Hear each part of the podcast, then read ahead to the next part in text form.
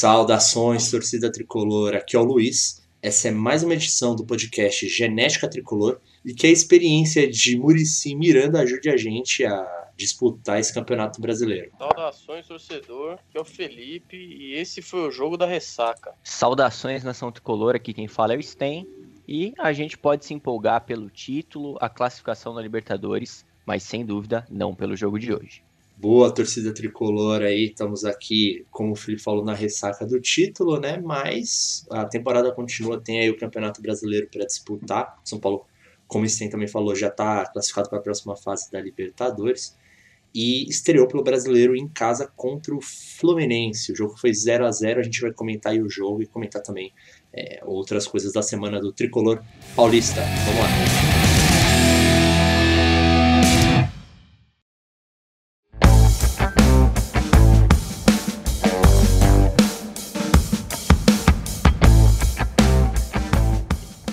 Bem, o São Paulo entrou em campo aí para enfrentar o Fluminense no Morumbi, às 21 horas desse sábado.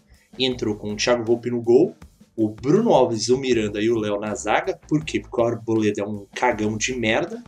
Cara desrespeitoso pra caramba, mas depois a gente pode falar disso. Na ala é, direita, o Igor Vinícius, porque o Daniel Alves ainda não tá em condições de jogar. No meio, o Luan, o Lisiero e o Igor Gomes. O Reinaldo pela ala esquerda e na frente o Gabriel Sara e o Pablo, né? Você pode falar se o Gabriel Sara estava no meio também, se ele estava na verdade no meio quem estava na frente era o Igor Gomes, mas estavam ali esses dois é, em campo e o Pablo na frente. E o jogo começou meio esquisito, né? O primeiro tempo foi meio estranho. Ali nos três primeiros minutos teve um lance, é, não sei se vocês vão lembrar muito bem, mas que o Egídio lançou uma bola. Eu, eu quero marcar isso aqui porque o Egídio não é lá um, um, um, jogador muito bom. Sempre achei ele meio esquisito. Ele deu um baita lançamento pro tal do Abel Hernandes que chutou ali até que bem. O Volpe já fez a primeira defesa do jogo. A gente vai falar bastante dele nesse jogo. O que, que você achou aí no, do início do jogo, Sten? Bom, primeiro de tudo, o Egídio não é esquisito, ele é ruim mesmo. né? Só pra deixar bem claro. É... Justo. É importante colocar isso, né? Não, o Egídio é ruim, cara. Ele é, ele é bem limitado. Eu até comentei em algum momento ali durante o jogo que. Falei com o Felipe que o, o próprio Vinicim, né? Nosso Igor Vinícius, lateral direito, que hoje não foi bem, na minha opinião. Não foi muito bem nenhum dos dois laterais, nenhum dos dois alas. Mas, cara, ele já quebra mais um galho, é melhor lateral do que o, o Egídio, né? Apesar de ser de lados diferentes, o Egídio é bem fraco, cara. Eu fico bem impressionado como o Egídio já jogou em bastante time grande, assim, né? Tá num time bacana que eu acho, né? A gente ainda vai tá começando a falar sobre o jogo, mas de uma maneira geral, o time do Fluminense hoje em dia tá um time bom, tá um time bacana. Acho que também não é por acaso que passou em primeiro na Libertadores. Mas ah, é um achado, né? Um lance desse, um lançamento do Egídio é um achado, porque o Egídio é ruim. Mas é isso, São Paulo já desde o início ali é, levando uns sustos, o que eu acho que nenhum, do, nenhum dos torcedores esperava para hoje, né? Depois da, da fase que a gente tá, né? É, foi um primeiro tempo em especial bem abaixo, né? E o São Paulo já desde o início ali, a, a zaga no comecinho ali do jogo tava meio difícil de se encontrar, eles estavam enfiando bolas ali é, em velocidade e, e parecia que o, os laterais, né, os nossos alas não estavam conseguindo voltar e tava sempre ficando os atacantes com o Fluminense meio que no mano a mano com os nossos zagueiros, né? Então o Volpe aí, vamos falar muito dele nesse jogo aí, que já começou com essa boa defesa. Acho que você falou bem aí, teve muito lance que os atacantes ficaram mano a mano com nossos defensores e foi embaçado. É, aí, mano, o Fluminense já. É, esse lance já deu a tônica do primeiro tempo, porque o Fluminense chegou muito mais, assim. O São Paulo acho que nem finalizou no primeiro tempo, pelo menos eu não lembro de nada. E, e aí a gente chega no, no fatídico lance ali com mais ou menos uns 25 minutos. Teve um pênalti esquisitaço marcado pelo árbitro que, ó, eu não daria pênalti, não sei vocês. Eu não daria pênalti, achei, achei mal marcado. E eu falei até, eu tava comendo pizza aqui com meus pais e vendo o jogo. Eu falei, ó, pênalti mal marcado não entra. Não entrou. Né? O, quem foi bater foi o Nenê. Eu já, na minha cabeça, estava assim, lei do ex, né? Nenê vai bater. E aí ele bateu a meia altura, o Volpe pegou. Mas tem uma participação especial aí do Miranda, né, Felipe? É, a gente tem que comentar aqui, né? Eu vou comentar também o que eu achei do pênalti. Eu daria. Por quê? Porque eu achei que o Igor Vinícius, ele jogou o corpo dele em cima do Abel, né? Foi em cima do Abel Hernandes. O Abel já tava com a bola dominada.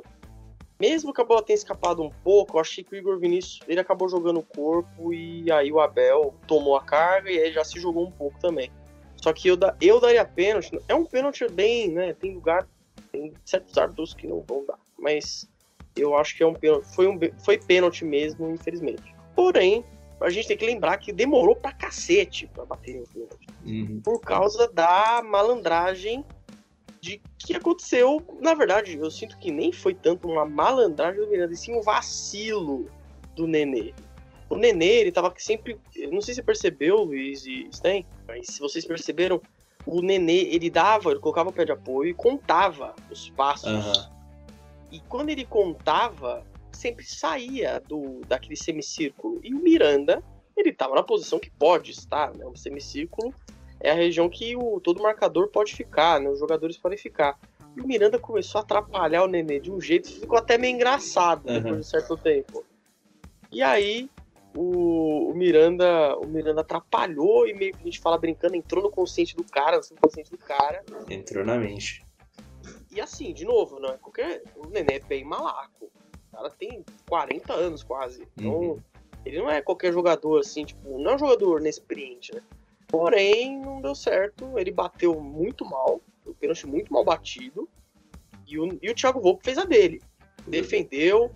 É, claro, foi excelente defesa. O Volpe tava já mostrando que tava jogando bem. Mas, mano, o Miranda foi malaco. de- Foi até engraçado, né? Porque quando acabou o primeiro tempo, os dois foram falar com o árbitro, os dois, foram, os dois são capitães do time, né, os capitães. E, e aí o Miranda saiu até rindo. Aham. Porque o Miranda ficou tipo, ah, até parece você vai fazer essa comigo. Você quer ser espertinho? Eu também sou, velho. Não, o Miranda ele mostrou ali toda a sua experiência, né? Foi, mano, foi muito, foi muito bacana e ver o resultado. Né? Quero invocar aqui o nosso troféu Palmada no Márcio, né? Esse troféu é um troféu especial, invocado só em momentos de malandragem de algum jogador, né? Em favor do São Paulo, porque, pra quem não sabe, a história do Palmada no Márcio é a história de quando o Valdir Pérez, goleiro de São Paulo, em 77, no Campeonato Brasileiro de 77, foi lá dar uma palmada no Márcio, atacante do, do, do Atlético Mineiro, e o Márcio foi lá e ficou desestabilizado, né? O Valdir Pérez estava dentro da mente do Márcio, e o Márcio foi lá e errou o pênalti e a gente é campeão brasileiro pela primeira vez aí, graças à palmada no Márcio. Então quero invocar aqui esse prêmio pro Miranda. Mas é, uma boa defesa do Volpe também, né, Sten? Não, perfeito, assim, é o momento perfeito pra invocar ali a palmada no Márcio, porque foi bem isso, né?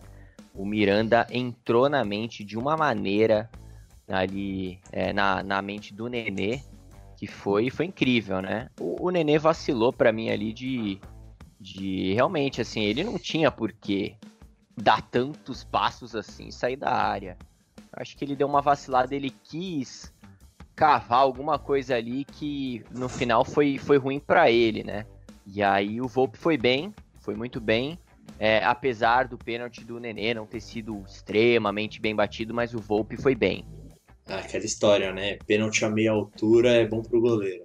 Foi bom mesmo. É, exatamente. Ah, e só pra comentar também, né, queria dizer aí com relação ao pênalti em si, é, eu também discordo, eu acho que foi pênalti, eu acho que o, o Abel ali, Hernandes, uruguaio, ele não domina tão bem, a bola escapa um pouco atrás, né? Que talvez se o, o, o Igor Vinícius não chega tão firme ali na marcação, eu acho que ele não teria né, feito nada ali naquela jogada, porque os zagueiros já estavam chegando ali para recompondo né, a defesa, mas ele, ele acabou tocando e derrubando ali o atacante do Fluminense, então para mim achei, mas é outra verdade que você falou que eu também sinto muito isso, de quando não é pênalti, não entra, né? Então, até achei que nessa foi pênalti, mas se alguém achar que não foi, já não entra.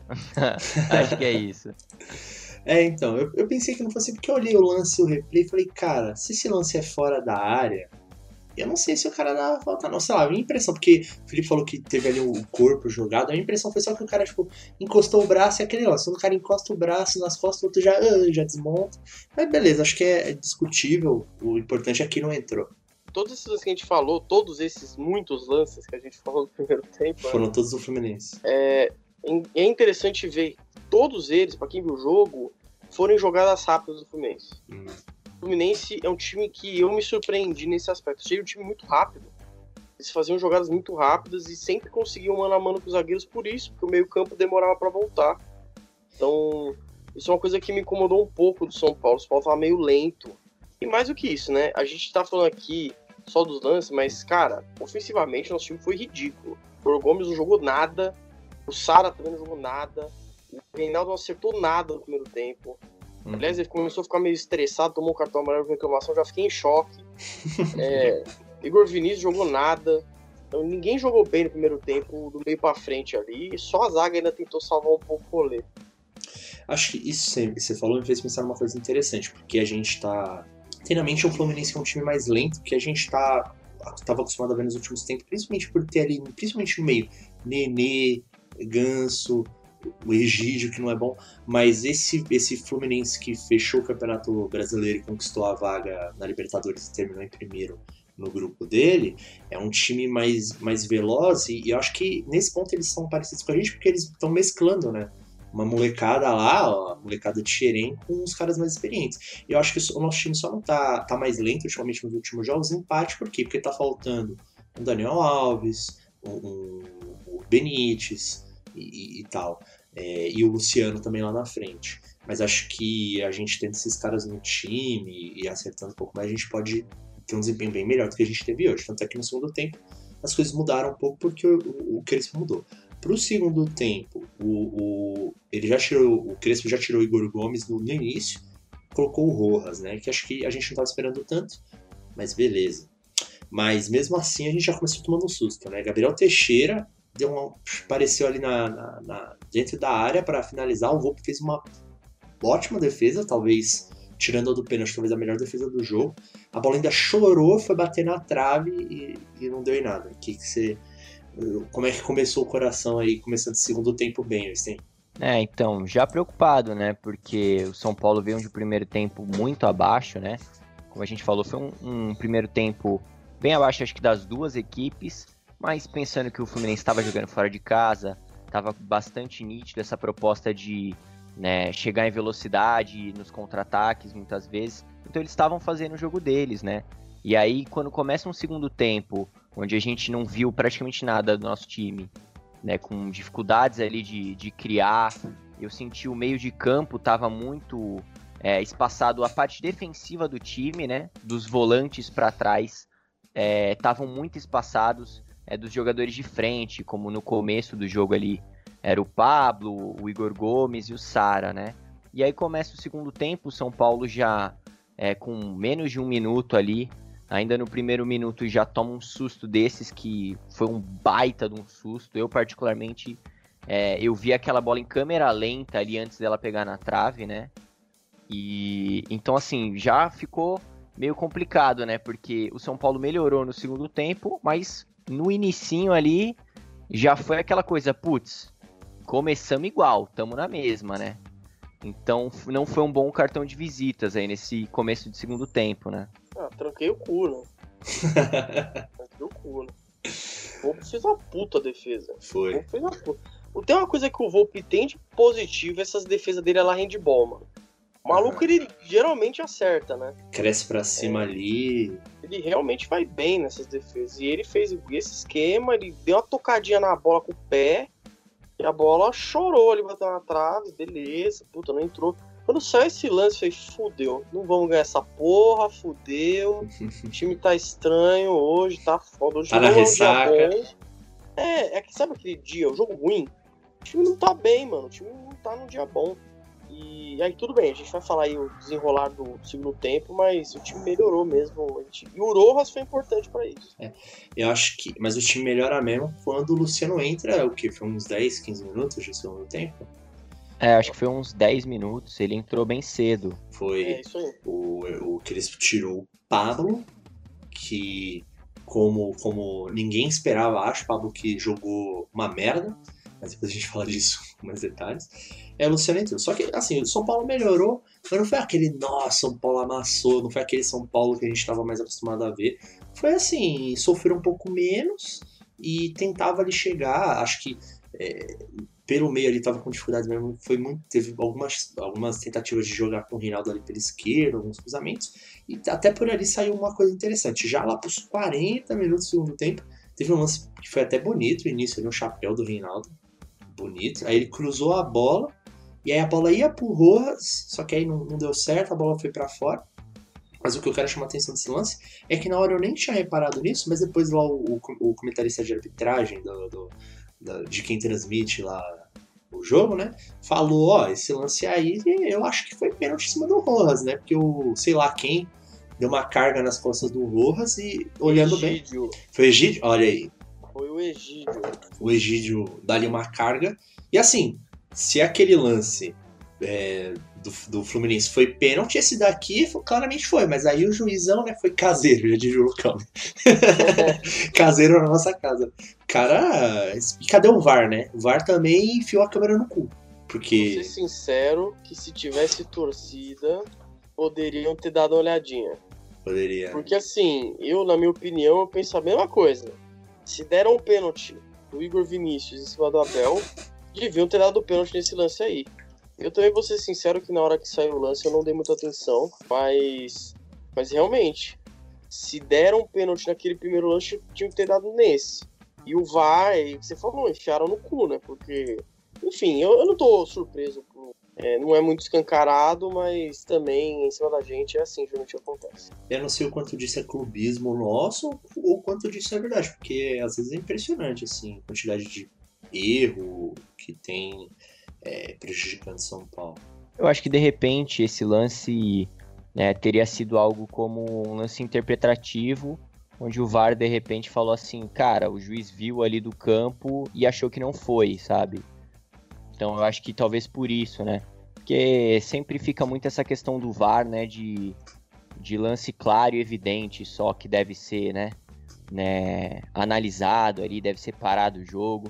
Então não sei, eu acho de repente isso, porque realmente né, é um lance bem questionável, né? Ainda mais porque, pô, na mesma partida teve o, o lance do pênalti em cima do Abel, né?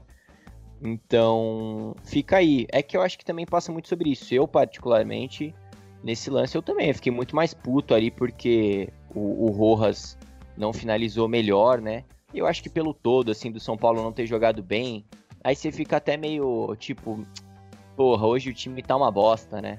Então, assim, é, eu acabei ficando mais com essa de estar incomodado com o time em si do que no lance, mas quando você vê no replay, realmente você fica, opa, né? É um lance que você fica, cara, acho que foi, né? É no mínimo questionável, no mínimo duvidoso.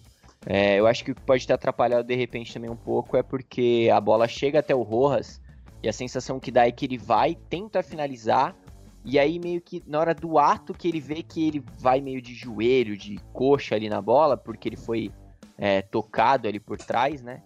né? Aí ele meio que abre os braços, assim, meio que se joga, né?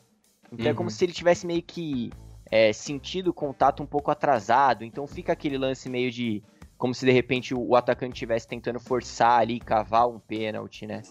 né? Mas eu acho que mais porque o VAR não chamou, porque de repente achou que era interpretativo, né? É, pode ser, pode ser. Teve ali um delay na, na reação do Ruas, mas. Enfim, é, acho que era para ser um lance que era para ser marcado. Mas mais uma vez aí o São Paulo meio prejudicado por lances, lances de arbitragem. Aí logo em seguida o São Paulo, mais pro final do jogo, deu uma crescida, né? O Sharon até arriscou de longe. Shailon que, sei lá, cara, é, vou te falar que, e, e, e, por exemplo, hoje, olhando assim pelo, pelas últimas atuações, quem você coloca no jogo, Luiz? Shailon ou Igor Gomes? Principalmente se for pro meio, eu acho que eu colocaria o Shailon. Não porque o Shailon tá tipo, muito bem, mas porque o Igor Gomes, e eu que já defendi o Igor Gomes aqui naquele debate filosófico sobre o que é o Igor Gomes, eu que defendi o Igor Gomes no nosso debate filosófico sobre o que é Igor Gomes e tal, eu acho que realmente nos últimos jogos ele tem contribuído muito pouco, especialmente para a parte ofensiva. Talvez o, o Chiron ali pelo meio consiga ajudar um pouco mais, mas é tipo, nossa, o Chiron tá bem. Pra mim é a mesma merda. É uma merda. O Pode... problema do Igor Gomes é ele sair jogando como titular, sabe? Tendo que ser o cara da criação. Eu acho que quando ele entra, muitas vezes, ele é um cara que se movimenta bastante ali já mais pro final do jogo, com os oponentes um pouco mais cansados, ele acaba sendo útil. Mas ele saindo jogando desde o começo, Cara, falta, eu tô sentindo esse meio de campo sem o Benítez. É, é que a diferença entre com Nossa. Benítez e sem Benítez é brutal. É brutal. O Daniel Alves também ausente na lateral direita, ele é um cara que muitas vezes pelo ataque, ele até enfia pelo meio pra tentar produzir algo. Então, assim, a perda dos dois, cara, é muito grande. Mas- Então, fica difícil. Mas eu acho diferente, porque, tipo, o sai o Daniel, o Igor, o Igor Vinícius, né, que, tipo, ele consegue substituir a altura, mas eu acho que ele, ele consegue fazer alguma coisa, sabe é? Agora, no meio, é tipo assim, acabou. Mas aí tem duas coisas. Eu acho que uma coisa aí que é interessante de ver é que chegou lá o, o tal do Rigoni, O Rigoni. que deve, deve vir pra tentar suprir essa lacuna do meio. Mas outra coisa é que é o que eu já falei do Igor Gomes. Eu acho que ele tem uma característica diferente. Ele não é um meia de passe, ele é um meia que carrega a bola. E aí ele seria bom, talvez você falou, num jogo um pouco mais de contra-ataque, onde ele teria um espaço pra correr e tal. Mas nesse, ultimamente, assim, nesse, nesse no, no- esquema que o São Paulo vem jogando, no esquema que o São Paulo vem jogando, ele vem contribuindo pouco, porque ele não consegue passar, ele não chuta, ele não abre espaço, tá, tá osso. E talvez, acho que o, sei lá, assim, talvez eu colocaria o Sharon, mas também é aquele negócio, né? Eu acho que sair jogando, muitas vezes, com esse trio, Sara, Igor Gomes e Pablo, é o São Paulo tem criado pouco, assim, propondo o jogo com a bola no pé pra criar algo tem sido mais difícil. Muitas vezes até num, num contra-ataque, apesar de não serem jogadores necessariamente tão rápidos, né? O Sara às vezes faz um corta-luz, alguma coisa assim. E o E São o Pablo, Paulo o Pablo consegue... faz o quê? É, então, o Pablo ele tenta ser aquele cara meio que do pivô, de de repente tocar uma bola do lado ou atrás e é, puxar um, um defensor mais pro fundo, né? Espaçar um pouco mais o time adversário. Quero que, Mas, o, é, quero que o ouvinte preste atenção que no começo ele falou tenta. É que ele é, faz. Não, porque o Pablo é ruim, o Pablo é ruim pra caralho. A questão é, esses três, eles é, eles estão deixando a desejar. Eu acho que, cara, perto do que a gente tem que ser o time titular, eles não conseguem suprir, né? Mas eu, particularmente, com relação ao Shylon, só pra comentar também, eu acho que é o meia com menos verticalidade que eu já vi. Porque o cara não tem vertical, o cara não tem passe vertical. Assim, eu não sei qual foi o que aconteceu nesse treino que o Crespo viu, que ele falou: não, o Shylon pode ficar, ele é uma boa opção. Infelizmente, cara, eu ainda vejo um pouquinho mais no Igor Gomes, ainda vejo um pouquinho mais no próprio Thales Costa, que ainda é moleque. É, É. Vejo um pouquinho mais em, sabe, praticamente todo mundo ali do meio de campo do que no Shylon. Ele não tem verticalidade, ele é aquele cara.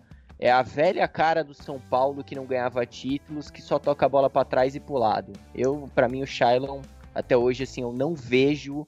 Ele até teve nesse jogo o chute, como você comentou, chutou uma bola lá de meio de primeira ali.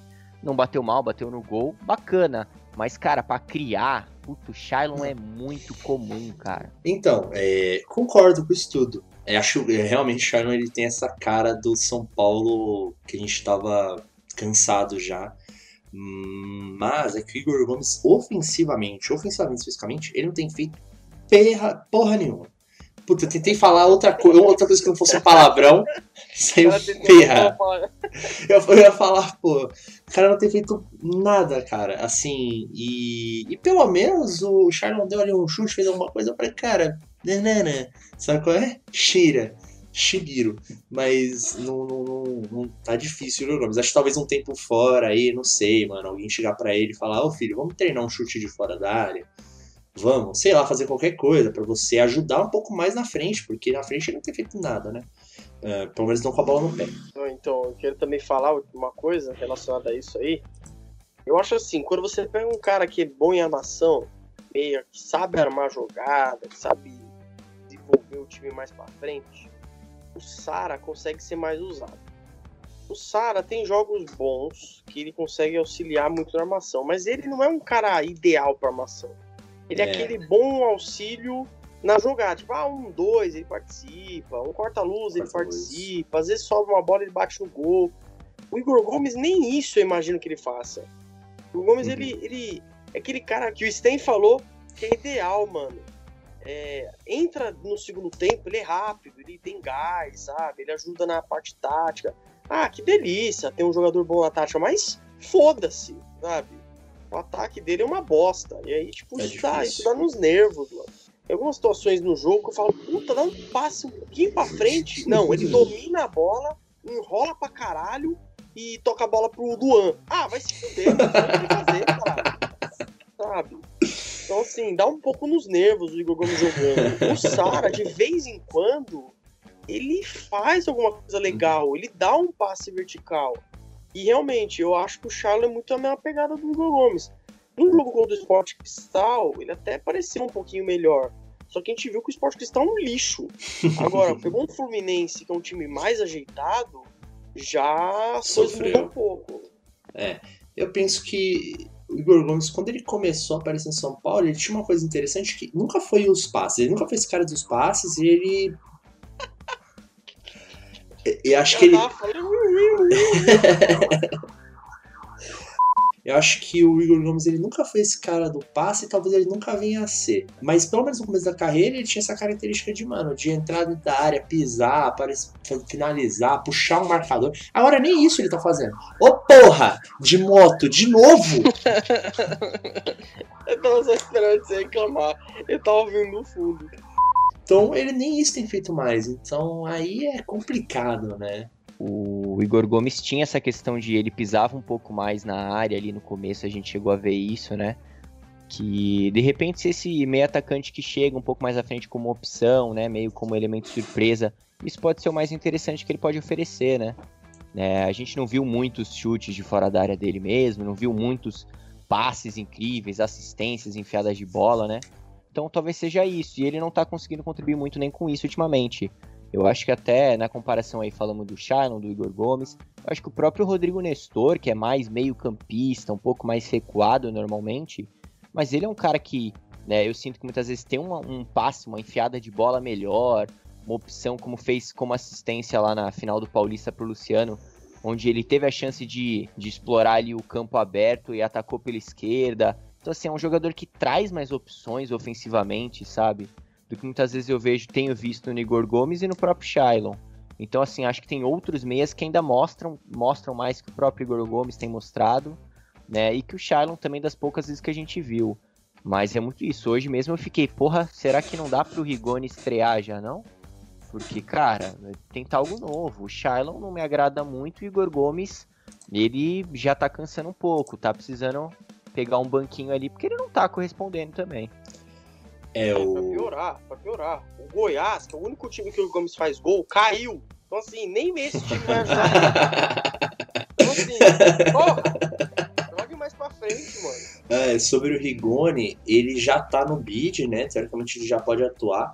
Mas ele nem no banco tava. Não sei se é uma questão física, não sei o que, que tá acontecendo aí. Mas, bom, vamos, vamos, vamos seguir aí, né? Aí, é, aos 44, teve uma chance que o Miranda travou o chute do. Não lembro quem era do Fluminense, salvou a gente. Um bom lance do Miranda. Mas acho que a gente pode. Não sei, se alguém quiser comentar, pode comentar. Mas acho que a gente pode ir direto pro, pro lance, acho, capital do final desse jogo. Que foi o Rojas a 4. Fazendo merda. A 3, 4 metros do gol. O cara mandou a bola pra fora. Pelo menos acerta o gol, sabe? É, enfim, o que, que você que, que, você achou aí do, do nosso Roas nesse lance, Sten? Ah, de fuder, né, velho?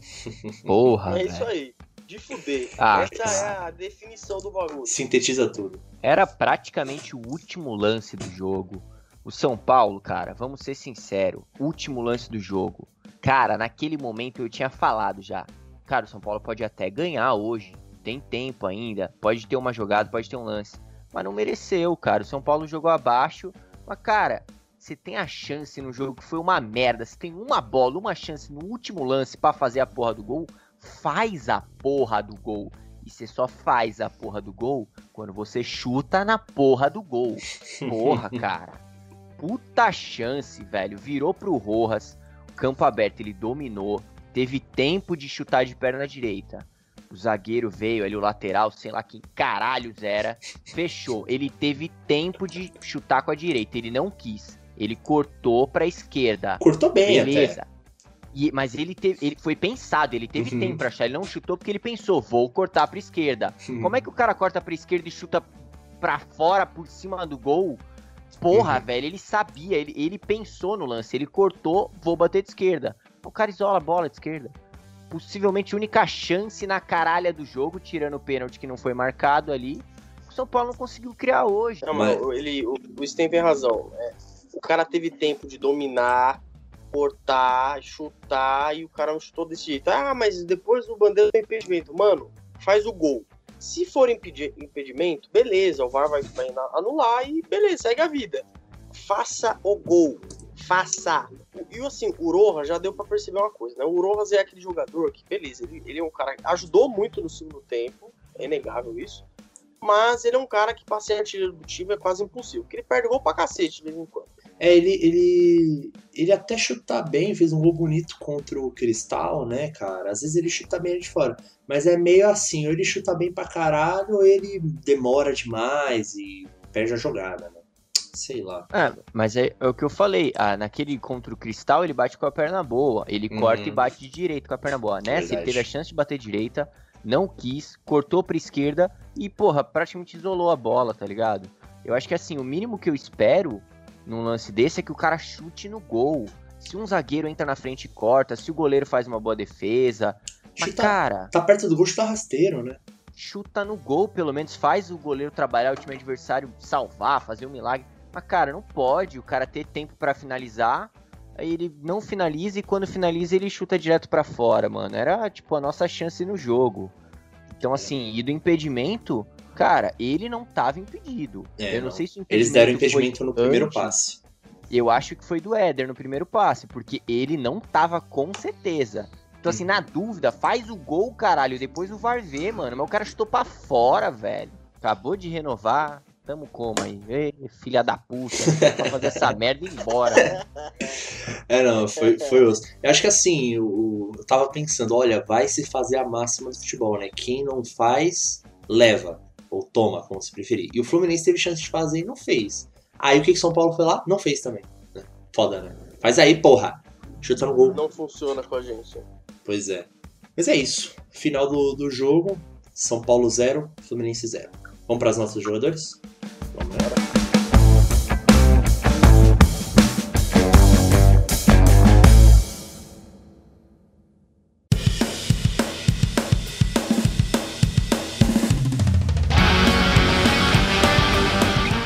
Então, vamos dar as notas dos jogadores, começando pelo Thiago Volpe. Quem vai dar nota é o Felipe. Mas antes eu queria só comentar uma curiosidade aqui que eu vi na, numa página. Eu vou dar os créditos para a página, né? Porque acho que é interessante. É, a, a página Manto Tricolor disse o seguinte: No Brasileirão de 2020, foram seis pênaltis marcados contra o São Paulo. Nenhuma cobrança entrou. O Volpe defendeu quatro co cobranças e outras duas foram na trave ou para fora.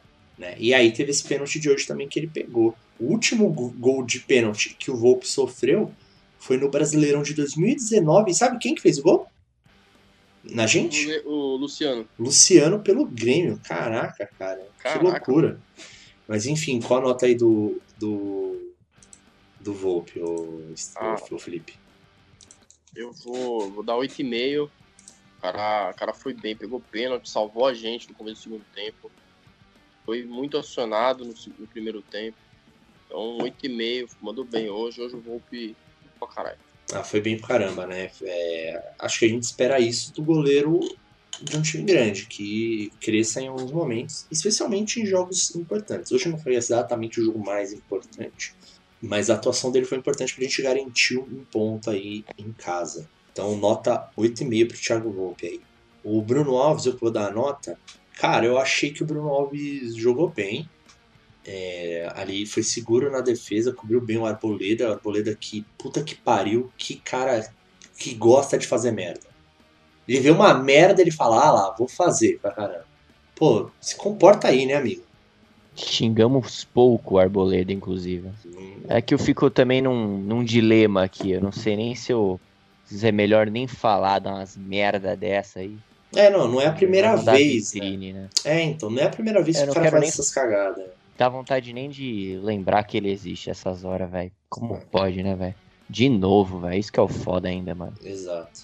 Mas o falando do Bruno Alves aqui, que esse sim merece vitrine. Pô, o cara, acho que ele foi muito bem, mano. Eu gostei mesmo, assim, da atuação dele. Num jogo que a gente precisou de uma defesa atuante, eu vou dar 7,5 para ele, tá? E o Xerifão, nosso capitão, Miranda, qual a nota deles tem? Assim, é. para mim, acho que o Bruno Alves foi bem no jogo, mas ele ainda foi o pior zagueiro dos três, eu acho, na minha opinião, porque o Léo também foi muito bem, eu achei, gostei bastante do Léo hoje. E o Miranda é o Miranda, não tem nem o que falar, ainda foi essencial ali. Entrou na mente do Nenê, como a gente disse, então para mim o Miranda ainda foi o melhor zagueiro hoje. Né? Só que hoje, pelo jogo muito abaixo, as minhas notas eu acho que tem que ser lá embaixo também um pouco. Então eu daria, pensando no Miranda como melhor zagueiro, 7,5. Mas porque a minha nota do Bruno Alves, no caso, seria mais baixa. Entendi, entendi. Bom, é, 7,5 também se deu para ele, né? Eu penso que o, o, time foi abaixo, principalmente na parte do meio para frente, mas atrás acho que foi, foi uma boa atuação até. Mas enfim. É, pra... O time foi ok atrás, é mais acho que no o comecinho ali foi onde sofreu um pouco mais. Mas foi um pouco abaixo no começo e eu acho que no todo a equipe sabe? Eu, eu acabo puxando um pouco para baixo a nota, mas é, é, isso, acho que compreensível também, não é nada nenhuma loucura. Né? Uhum. Para fechar o trio de zagueiros, a nota do Léo, Felipe. É só para complementar vocês falando da defesa, eu acho que realmente a defesa é interessante ver como o Crespo tem uma conseguiu garantir para a gente uma defesa muito mais segura em relação ao grande Fernando Diniz, que por sinal neste mesmo dia que estamos gravando, tomou um pau do Bahia de 3 a 0 Mas enfim. Dinizismo. O... Boa sorte, Santistas. Boa sorte, Santistas, para o número de vexames que vocês vão sofrer. Eu quero, eu quero aqui, só antes de seguir, já que você puxou o Diniz, vou pedir esse, esse, essa licença aqui para antes de você dar a nota do Léo. Queria propor aqui um bolão para qual rodada uh, o Diniz vai cair no Santos. O que, que vocês acham? Ah, sacanagem fazer isso. Ah, tá mais pô. Aqui. Mas, mano, vai ser engraçado. Aliás, hoje, hoje teve a, a queda mais Não, inesperada de todas, né? Porque o técnico do Exato. Cuiabá foi demitido de repente, né? Ah, é. Foi meio bizarro isso, mas enfim, ah, sei cara, lá, O cara foi demitido. O cara... é bom em fazer merda. Invicto. O cara foi o demitido. O cara tava invicto. O cara do Cuiabá, no caso. Vocês querem fazer o bolão do, do Diniz? Vocês querem deixar ele em paz? deixa ele quieto, deixa ele cuidar do Santos. Tá bom, então eu vou dar meu palpite aqui. O Diniz cai na nona rodada do Brasileirão. Anotem aí. Não, cara. Agora dá nota meu, do Léo. Oh, pode só, falar. Só comentar, só comentar. Meu, o cara caiu invicto na primeira fucking rodada. E, detalhe, agora no brasileiro não, vamos proteger os técnicos. Os times só podem demitir um técnico no campeonato, só podem ter dois técnicos. O cara caiu na primeira rodada. Mas sabe uma coisa? Tá, tá, tá, doidão? Sobre esse tá lance, sobre esse lance dos treinadores, o que vai acontecer, a gente chegou a comentar disso já nos, nos primeiros podcasts, o que vai acontecer é uma coisa que a gente chegou a falar, vai acontecer o seguinte, em algum ponto, se o, o, o time demitir o segundo treinador, eles vão colocar um cara qualquer lá da comissão para assinar a súmula e vai ter um outro técnico ali é, realmente treinando e escalando. Só que ele não vai assinar a súmula, sabe? Certeza que vai acontecer isso. Tô prevendo já. E o Cuiabá mostrou, infelizmente, mostrou muita pequenice, né, de fazer isso, sinceramente. Infelizmente, eu, eu achei. Eu sou simpático aos clubes é, que lutam aí para chegar na Série A, mas o Cuiabá dá um vacilo. Ah, eu acho que assim, essa questão, inclusive, é, deve acontecer alguma coisa. A gente deve ter novidades possivelmente, porque é muito bizarro o que aconteceu. Então eu imagino que pode surgir alguma coisa aí nos próximos dias, é. de repente, uma possível explicação para ele ter sido demitido, porque foi bem bizarro. Mas é assim, essa questão de botar qualquer um para assinar a súmula, se for contratado um outro técnico, pelo que eu entendi, o técnico não poderá estar tá ali na beira do gramado com seu time. Então, assim, também não faria muito sentido. Uma coisa é Entendo que se demitirem dois técnicos, algum time vai ficar com algum um membro da, da comissão, né? Que, que vai acabar suprindo ali, mas contratar um outro técnico, ele não poderia ficar na beira do gramado, ele poderia até treinar a equipe, mas eu não consigo imaginar um time que realmente, né, tipo, meta o foda-se e fala assim, não, se tiver que demitir, a gente demite e faz isso lá na frente. Porra, é, se, se algum time tiver pensando assim, realmente o futebol brasileiro tá, tá mal, cara. É, dureza. Voltando pra onde a gente começou, a nota do Léo. Voltando pra nota do Léo. É, eu vou colocar a nota 6,5. Um De novo, a zaga foi sólida até certo ponto, né? A gente tá com a zaga um pouco melhor. E eu vou dar 6,5 porque de, no, no geral o time não foi tão bem, mas o Léo também não foi mal, enfim. 6,5 eu tô meio. Hoje tô meio, meio carrancudo aqui com, com o elenco, com o que aconteceu no jogo. Justíssimo. Bom, é 6,5 então pro Léo, vou dar a nota do Igor Vinícius. Cara, o Igor Vinícius não foi bem, não foi péssimo, foi tipo Igor Vinícius, né? É, ele tem dificuldade em se sobressair em jogos contra times mais cascudos. Inclusive, foi PVC, é, que deu um dado interessante sobre o Igor Vinícius, ele foi o líder de assistências do São Paulo no Campeonato Paulista. Mas ele não fez nenhuma assistência na Libertadores. Quer dizer, quando sobe o sarrafo, ele tem dificuldade mesmo.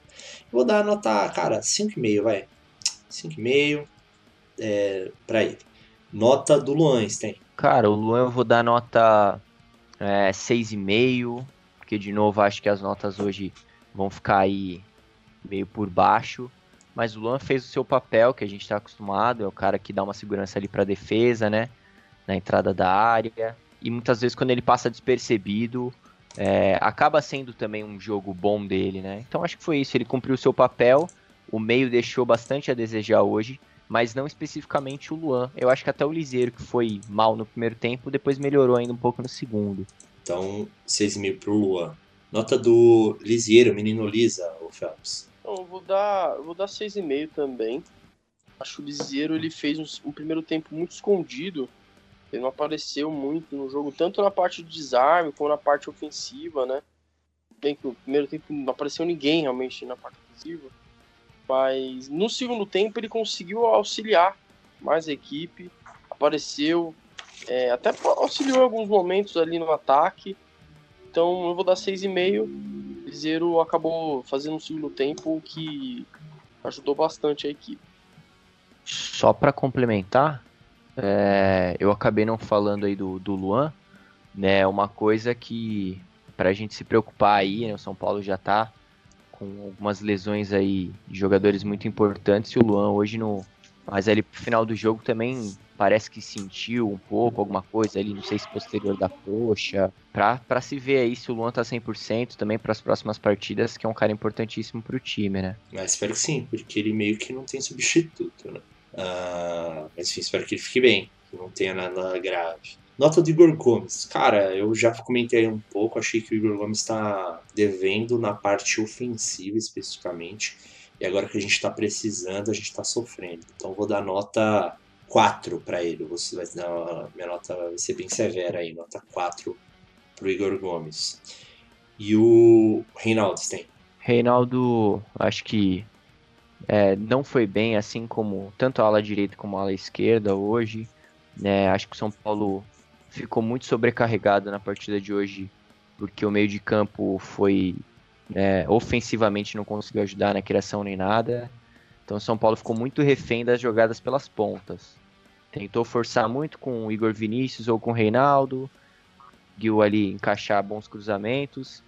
E é, para mim é isso. O Reinaldo não foi bem hoje, apesar daquela jogada lá que meteu o chapéu, que foi uma das melhores jogadas ainda do São Paulo no jogo, né? Mas vou dar uma nota 6 ali, porque é, tá meio que na mesma do Igor Vinícius. Não comprometeu, mas também o Reinaldo não tem brilhado muito, para ser sincero, também nos últimos jogos, né? Tem passado um pouco despercebido até. Pra mim, o Reinaldo não acertou nenhum cruzamento. Só aquele do Rojas lá, não acertou nada. Todos, até os escanteios ele foi mal hoje. É, realmente não foi uma das melhores atuações do Reinaldo, certamente. E o Gabriel Sara, Felipe? Sara vou dar nota 5. Também não foi bem. Apareceu, não auxiliou tanto no ataque, não. É, ele não, não mostrou ali que podia ajudar ofensivamente. Acho que não é só culpa dele, mas não adianta, o jogo dele não foi bom. É, eu sinto que quando, às vezes, quando o time não ajuda, ele não vai muito bem. Não foi aquele Sara que a gente viu no segundo tempo contra o Palmeiras, por exemplo. Exato. É, é o que eu falei, mano. Quando você tem um cara ou algum jogador que auxilie na parte da armação, aí ele, mano, ele vira uma peça fundamental. Ele ajuda nessa parte. Ele, ele precisa de alguém para dar um empurrãozinho. Quando dá empurrãozinho, ele joga bem, mano. Ele joga super bem. Mas hoje não tinha esse cara pra dar empurrãozinho. Porque o, o Igor Gomes só, dava, só sabe empurrar pra trás, né? Então. Aí não, não ajuda. É, acho É. que se alguém abre ali um espaço pra ele, algo assim, acho que ele joga melhor, né? Exato. Se ele fica muito sozinho ali pra criação do time, é, ele acaba não conseguindo corresponder. Então a gente, eu tive até a sensação de muitas vezes hoje no jogo ver o Sara é, não conseguindo ficar com a bola, sabe? Não conseguir é, ficar com a bola no pé um pouco, dominar, é, poder olhar o jogo e tentar um passe diferente, né? Muitas vezes ele até perdeu a bola no próprio domínio, domi- não conseguia dominar a bola direito e o Fluminense já pressionava e roubava. Então faltou dele também um pouquinho hoje, apesar de na final mesmo, aí segundo tempo, ter jogado muita bola. Vou dar nota do, do Pablo. Pablo, cara, é impressionante. Ele é, realmente são raros os casos em que ele joga um pouquinho melhor ou que ele consegue fazer um gol. Pablo é, é, hoje também teve a final da Champions, né? Chelsea City, e eu assisti o jogo. É, aquele Timo Werner é tipo um Pablo alemão, cara. O cara não faz gol quando tem a chance, é difícil, mata jogadas. O Pablo ele recebe a bola, isso me irrita demais, porque se é outro cara que recebe a bola, rapidinho dá um passe ou arranca. Não, ele recebe a bola, fica ali, demora dois segundos para conseguir dominar ela de fato, e aí ele toca para trás, nunca dá um- uma dinâmica legal para jogada. Não, não, não consigo lidar com o Pablo, nota é 4,5. Gostaria de colocar aqui que hoje eu vou ser um pouco só advogado do diabo, porque eu achei que hoje o Pablo ele mal apareceu também pelo fato do meio-campo não ter jogado. Ah, sim, de fato. O meio-campo jogou muito mal, muito, muito abaixo. E isso auxilia, claro. Ia mudar alguma coisa se o meio-campo tivesse melhor? Talvez não. Talvez não, porque é o Pablo. Mas, né, quando você não tem uma chance de aparecer ali e a bola não chega em você, isso também não ajuda. E não, o Pablo foi uma bosta? Foi, mas no geral o ataque inteiro foi uma bosta. Tem razão, tem razão. Mas, mas é o que tu falou, se a bola chegasse. Porque tem um lance assim que tá, na tá marcado pra mim, que ele jogou só 10 minutos do segundo tempo, mas é um lance que a bola vem pra ele, é uma chance que o São Paulo ali tem que o Fluminense tá meio aberto. Ele faz exatamente isso ali. Ele demora pra caralho pra dominar. Parece que a bola tem um peso de. Parece que a bola é feita de chumbo, tá ligado? Aí ele demora pra dominar. Quando vai ver, o time do Fluminense já recompôs e a gente perdeu a chance, sabe? Então é fogo. Aquele negócio, né? O Pablo, ele não teve muita chance ali de mostrar o seu futebol, mas se tivesse, talvez teria sido até pior. É a nota do Rojas, o, o Sten. Ele que entrou logo no início do segundo tempo. É, então o Rojas é foda, cara, porque o Rojas, Só, só, assim- só falando que ele entrou no lugar do Igor Gomes. né, nessa evolução de São Paulo no segundo tempo, não que o São Paulo tenha feito um grande segundo tempo, mas acho que São Paulo jogou algum futebol no segundo tempo, coisa que não aconteceu no primeiro. É, acho que muito passou pelo Rojas, mas porque se você for parar para ver as chances que São Paulo teve, foram mais o possível pênalti no Rojas, o último lance do jogo que o Rojas chuta para fora, então assim, eu acho que ele contribuiu, é, mas ao mesmo tempo é, foi para deixar o torcedor puto. Eu particularmente fiquei meio puto porque é, o lance do pênalti não dá nem para reclamar tanto ali, porque acho que realmente é, dependendo se fosse outro árbitro, se o VAR chama ali, com certeza já bota uma baita pressão em cima do juiz também, possivelmente marcaria, mas teve o lance ali no final do jogo que foi extremamente frustrante, né? Mas tentando aí olhar é, sem, sem o lado aí que ficou puto com o Rojas perder aquela chance no último lance, acho que dá para dar pelo menos um 6,5 pro Rojas, que ele entrou e conseguiu é, ajudar com, com que o São Paulo jogasse algum futebol, tentasse algo ofensivamente ali no segundo tempo, né? Acho válido, realmente aquele lance lá estraga um pouco a atuação dele, mas ele contribuiu pro futebol que o São Paulo, pro pouco futebol que o São Paulo conseguiu mostrar. É, e aí o Pablo saiu, acho que com uns 10 minutos, né, que a gente falou, o Pablo saiu para entrar o Luciano. Qual a nota do Luciano, Phelps? A nota 5, ele não apareceu tanto. Melhorou sim o jogo dele, mas também não foi tão efetivo. Dá nota 5. É, mas, mas pro meio do segundo tempo o Sara saiu para entrar o Sharon. É que eu, eu vou até voltar para aquela comparação. Eu dei a nota do Igor Gomes, né? E depois eu falei, acho que eu prefiro um pouco o Shailon hoje do que o Igor Gomes, porque o Igor Gomes não tem feito nada lá na frente. Mas aqui vai ficar claro o quanto que eu prefiro o Shailon. Eu dei 4 pro Igor Gomes, vou dar 4,5 pro Shailon. Incrível. o Shailon deu um chute de fora da área lá no gol. Foi isso. Já Foi- ganhou meio ponto a mais ali. Foi isso, Pronto. porque pelo, pô, pelo menos, sabe, a gente tá precisando fazer o gol, faz alguma coisa aí na frente, né? Ah, nota do Éder, que entrou já bem pro finalzinho mesmo, até é difícil dar uma nota pra ele, entrou no lugar do Lisieiro, né? E foi já o Crespo tentando realmente pôr o time pra frente. Dá a nota deles, tem? O Peter entrou bem no final, não conseguiu participar muito ali, né? É, tá ainda se recuperando. Não sei nem se o Éder, acho que nem chegou a jogar, se eu não me engano, 90 minutos ainda. Mas é um cara que eu acho que vai ser muito importante pro time, mas hoje é difícil avaliar, então eu vou dar um 6 ali, só porque como nota base, sabe? Justo, justo. E a nota do Hernan Crespo, Felipe? Vou dar nota 6. Tentou mexer no time ali, melhorou o time, né? Depois que ele mexeu. Então isso é positivo, mas eu ainda acho que ele tem que parar de insistir em certas formações para de jogo, que é colocar o trio Pablo, Sara e Gomes. Esses caras aí. É, não tô falando que não pode colocar esses caras em jogo, não é isso. Só não coloca os três juntos. Só isso.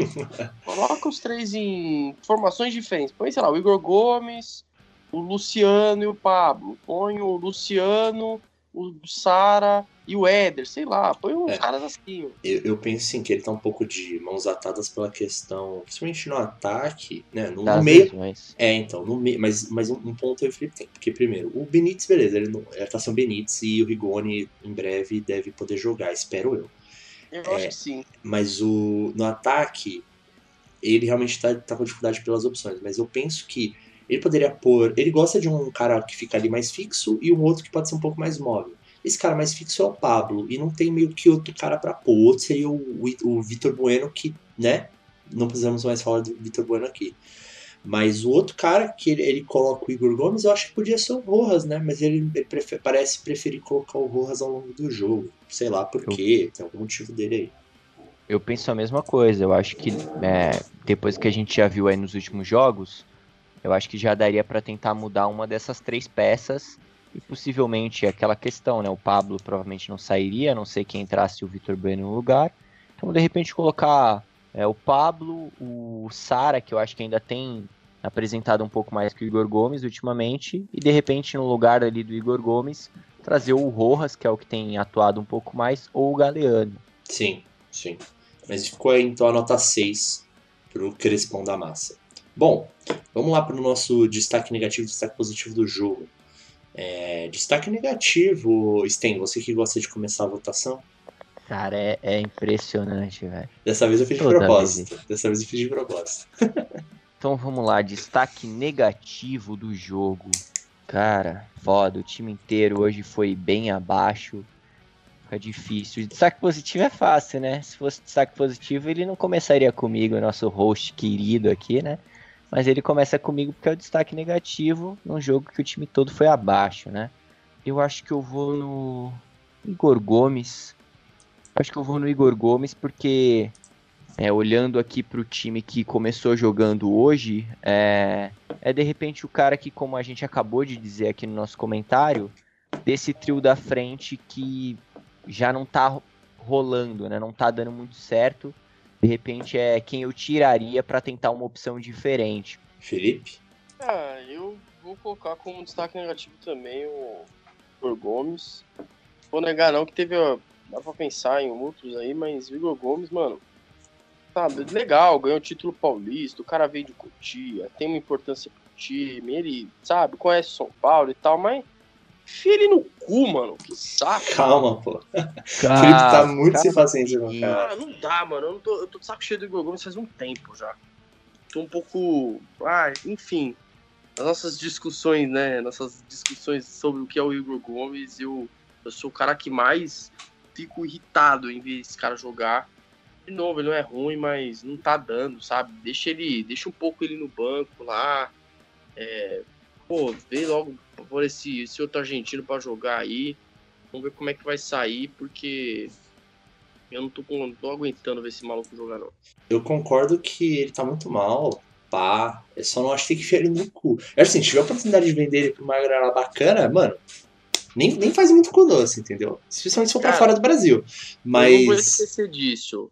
O empresário do Igor Gomes quer vender ele por 25 milhões de euros.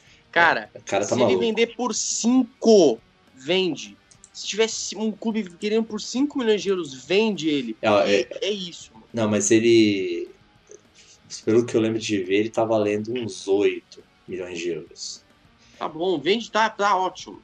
Pô, não, 8 milhões é uma boa grana de euros, né? Convertido aí pra reais é uma boa grana. Agora, 25 milhões, o cara. É aquele negócio de empresário de jogar o preço alto, só que mesmo assim ele exagerou, né? Não, mas assim, é também o famoso tá valendo 8 milhões de euros no transfer market, né? Porque as propostas não.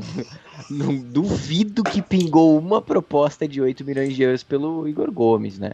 Não, mas, assim, é, uma, é mas é um- uma base. A né? estimativa de mercado, né? Uhum. Mas é, é bem por aí. Mas eu acho que a grande questão é essa, de tipo, de repente, até por isso, tem que dar uma poupada no moleque, não, não tá bem, tenta outras opções.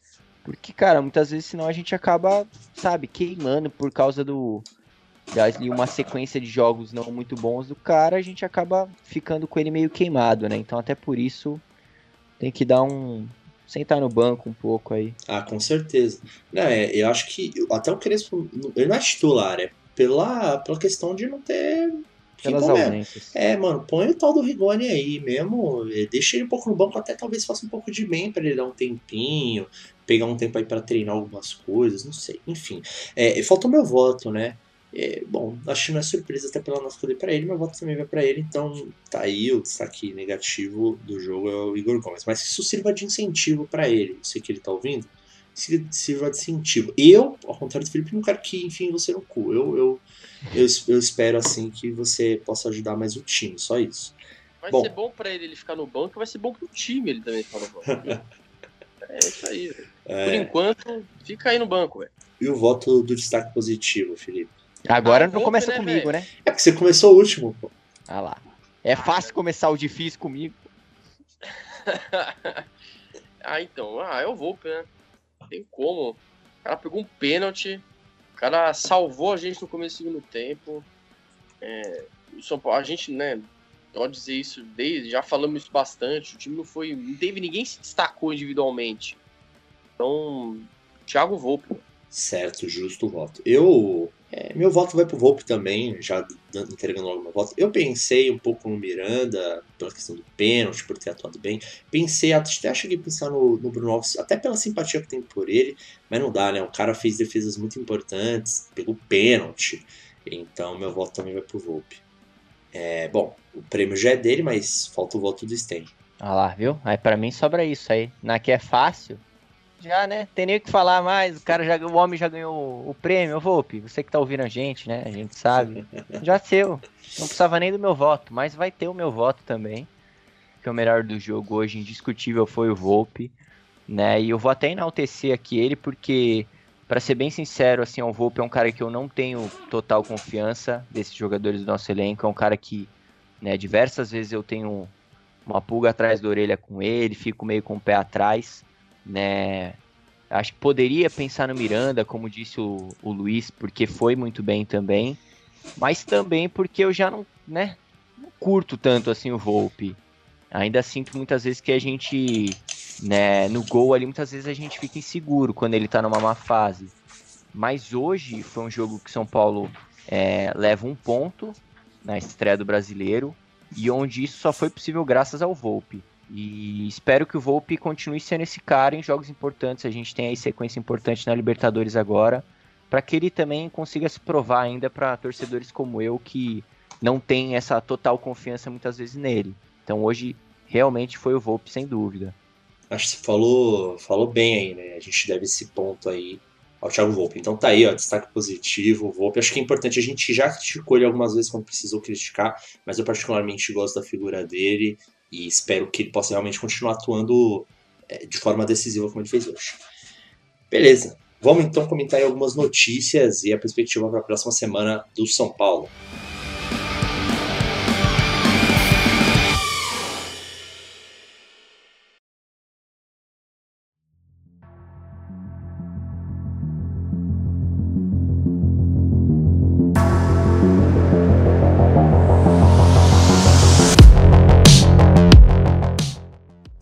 Tem aqui algumas coisas que a gente tem que falar brevemente, né, para deixar registrado. Primeiro, a renovação do Rojas, que a gente, muita gente, inclusive eu já pensava que ele não fosse renovar depois do, do, do final do, do, Paulista, né?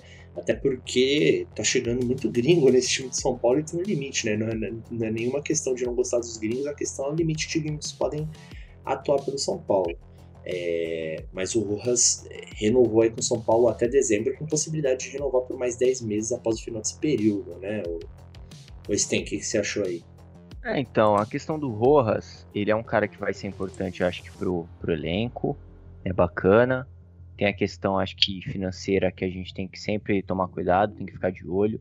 Mas acho que está sendo feito um bom trabalho com relação a isso. Né? Pelo menos essa impressão que fica desse começo de trabalho aí com a gestação aí do. do a gestação é foda. é... da gestão. Essa é a impressão que fica aí desse início de gestão aí do, do presidente Júlio, Júlio Casares. Mas é isso, eu acho que o Rojas só não pode realmente perder esses, esses gols no último lance dos jogos enquanto a gente tá empatando. Ou se tiver perdendo, é só isso. Só não fazer essas merda de novo.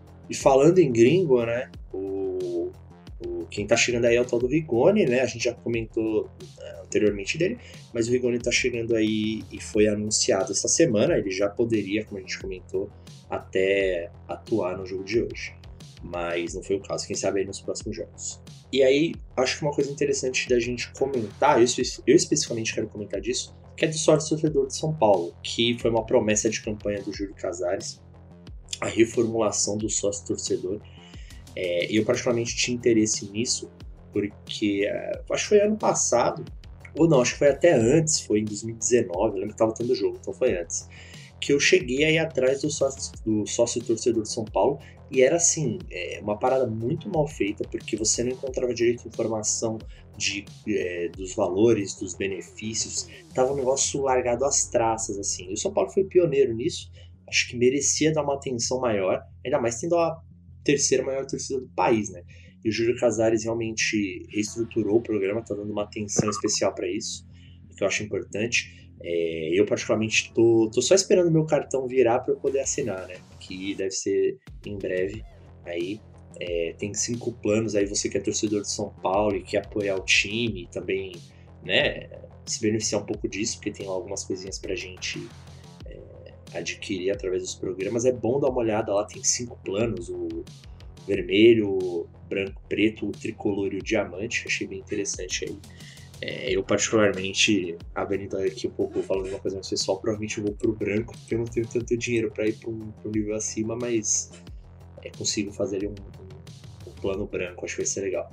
Assim, o São Paulo está num processo de reformulação em vários aspectos, eu acho que é importante pensar nisso. E o sócio torcedor é uma coisa que, em algum, em algum momento, deveria ser mexido mesmo, começou a ser mexido agora e, e é um começo, né? É um uhum. começo de algo que pode ser bem ampliado, pode ser melhorado, é, relacionado muito com patrocinadores, com a questão de do torcedor se aproximar mais ao clube e vice-versa. Então acho que é importante sim focar nisso, porque, cara, isso ajuda o time, sabe? Isso aproxima os torcedores do clube e tudo mais. E eu só achei os nomes muito mal, mal usados. Acho mal, bem pouco criativo, mas tudo bem. Só que aí também é detalhe, né? É tudo souvenir, souvenir. A gente espera que seja bem utilizado isso. Porque assim, é, os times que usaram bem, né? Usam bem o sócio torcedor, tem um certo auxílio em algumas coisas e até auxílio financeiro em alguns momentos. Então vamos ver como é que vai ser usado esse sócio torcedor e espero que seja algo já um início de algo que pode ajudar muito a gente aí. Eles arrumem mais pra frente quando a gente puder o negócio de ingresso, né? Porque olha, o de ingresso no São Paulo é embaçado. É verdade, o negócio de ingresso tava difícil. O clube fez plano para quem é torcedor que mora no estado, para quem não mora no estado. O complicado é que tem benefício lá envolvendo a, a, parte de ingressos que no momento não tá, não tá acontecendo por causa da crise sanitária que a gente está vivendo, né? Mas é, fora isso, acho que vai ser muito importante pro, pro São Paulo conseguir é, ter alguma, alguma vantagem financeira nisso, né? Mostrar força também, um programa bem desenvolvido e tal. Acho que é super importante. E, inclusive, vou aderir ao programa.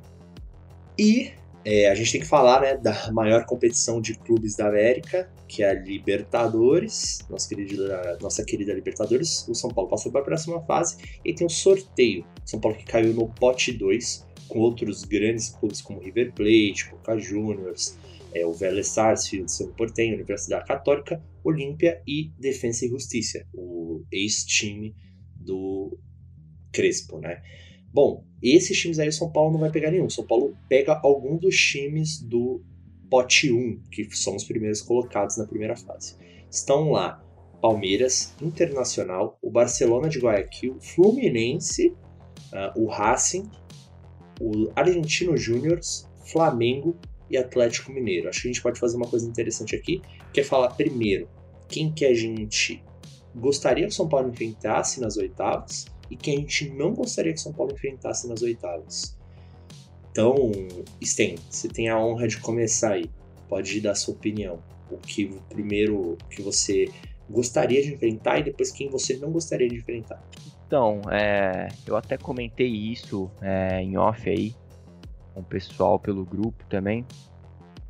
Que hoje a gente acabou enfrentando o Fluminense e o Fluminense poderia ser aí um dos possíveis adversários do São Paulo na próxima fase. E eu acho até que o Fluminense, é, antes dessa partida, poderia até ser uma opção que a gente olhasse e falasse assim: beleza, pegar o Fluminense eu acho que é, tá tranquilo. E o Fluminense, é, provavelmente depois desse jogo de hoje, é, já não seria um adversário, acho que, é, que a gente escolheria se pudesse o torcedor São Paulino, São Paulino para enfrentar na próxima fase, né? Porque se mostrou um time bem rápido ali, né, mesclado de jogadores experientes e jovens, né, que deu bastante trabalho hoje. Então acredito que o São Paulo ali, é, os oponentes que mais me agradariam, né, seriam o Argentino Júnior, que apesar de ser um time argentino, sempre é complicado, acho que acaba sendo um pouco mais fraco do que os adversários.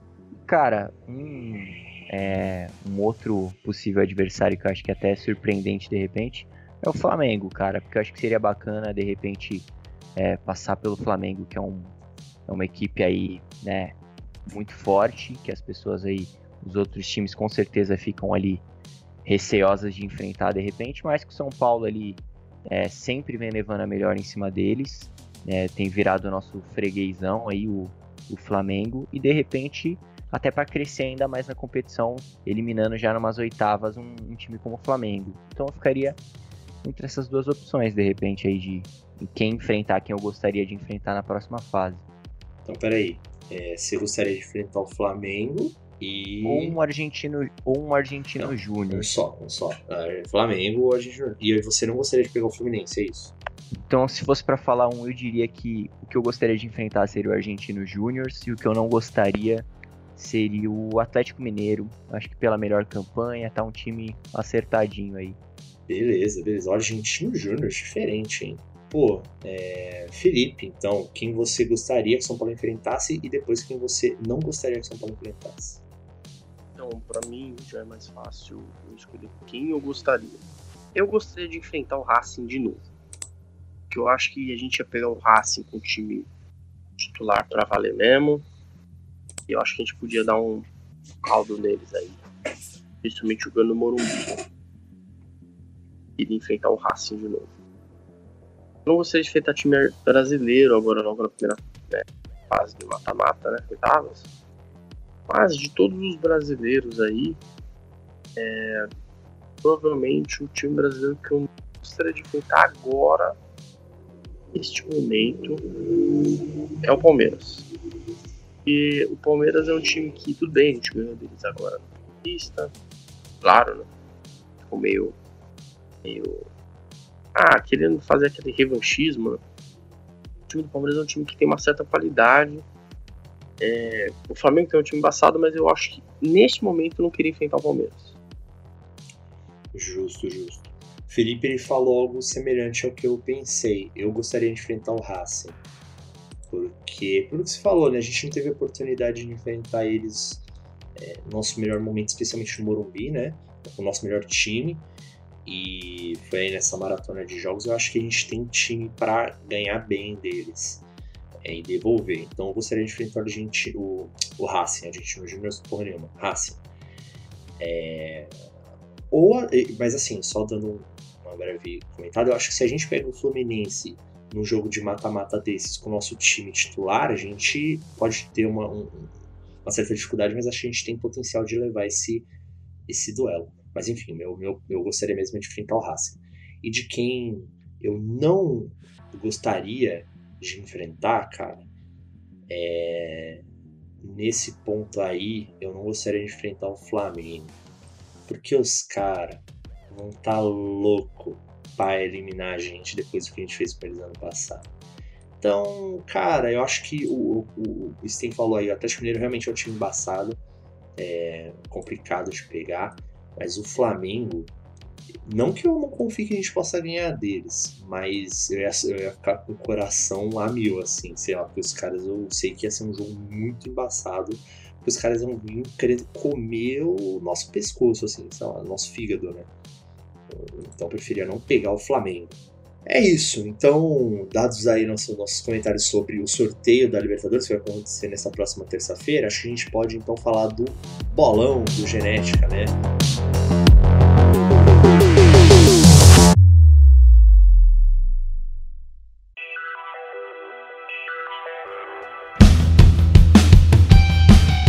Mais uma semana aí que ninguém acertou, né? Aparentemente ninguém acertou os palpites para os jogos contra o, o Sporting Cristal e contra o Fluminense, salvo algum engano aí, talvez depois a gente faça alguma coisa, mas aparentemente é isso, pelo que a gente lembra, ninguém acertou nenhum placar.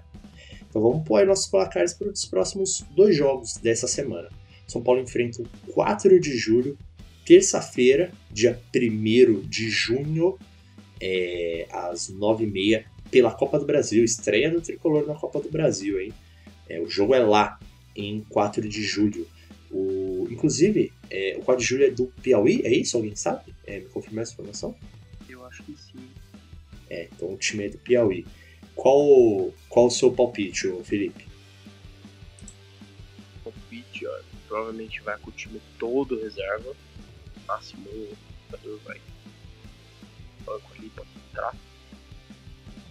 Confiando no, nos reservas do São Paulo, imaginando que o São Paulo vai jogar um jogo que é fora de casa, gramado seja muito bom e tudo mais. Só que mesmo assim eu acredito que a gente tem a condições de vencer com certa tranquilidade. Eu vou colocar 3 a 0 Beleza, 3 a 0 palpite do Felipe. Pra nós, tá? É, 3 a 0 Obviamente.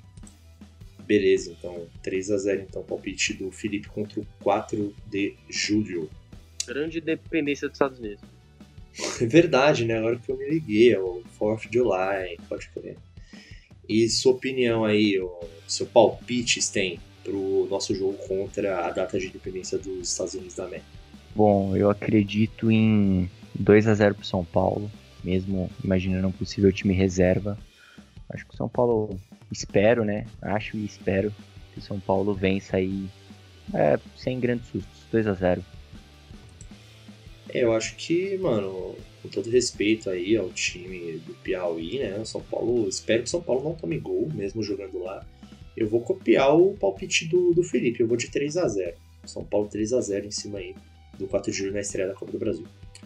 E no próximo sábado, São Paulo enfrenta o Atlético Goianiense pelo Brasileirão às 19 horas. Tá?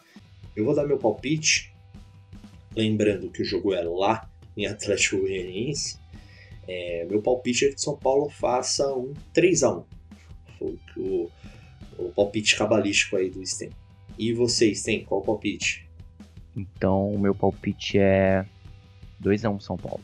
Apostando aí na vitória do Tricolor. E você, Felipe? Copiar o Lucas. Copiar o Sten. Acho que eu vou colocar 2x1 também pro São Paulo.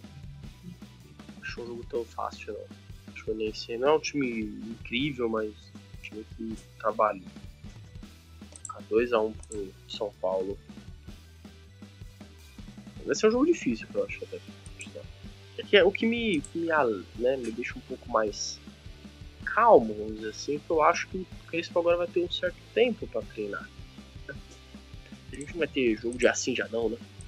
É, Facilita um pouco para ganhar ritmo e melhorar a tática e a parte ofensiva do time.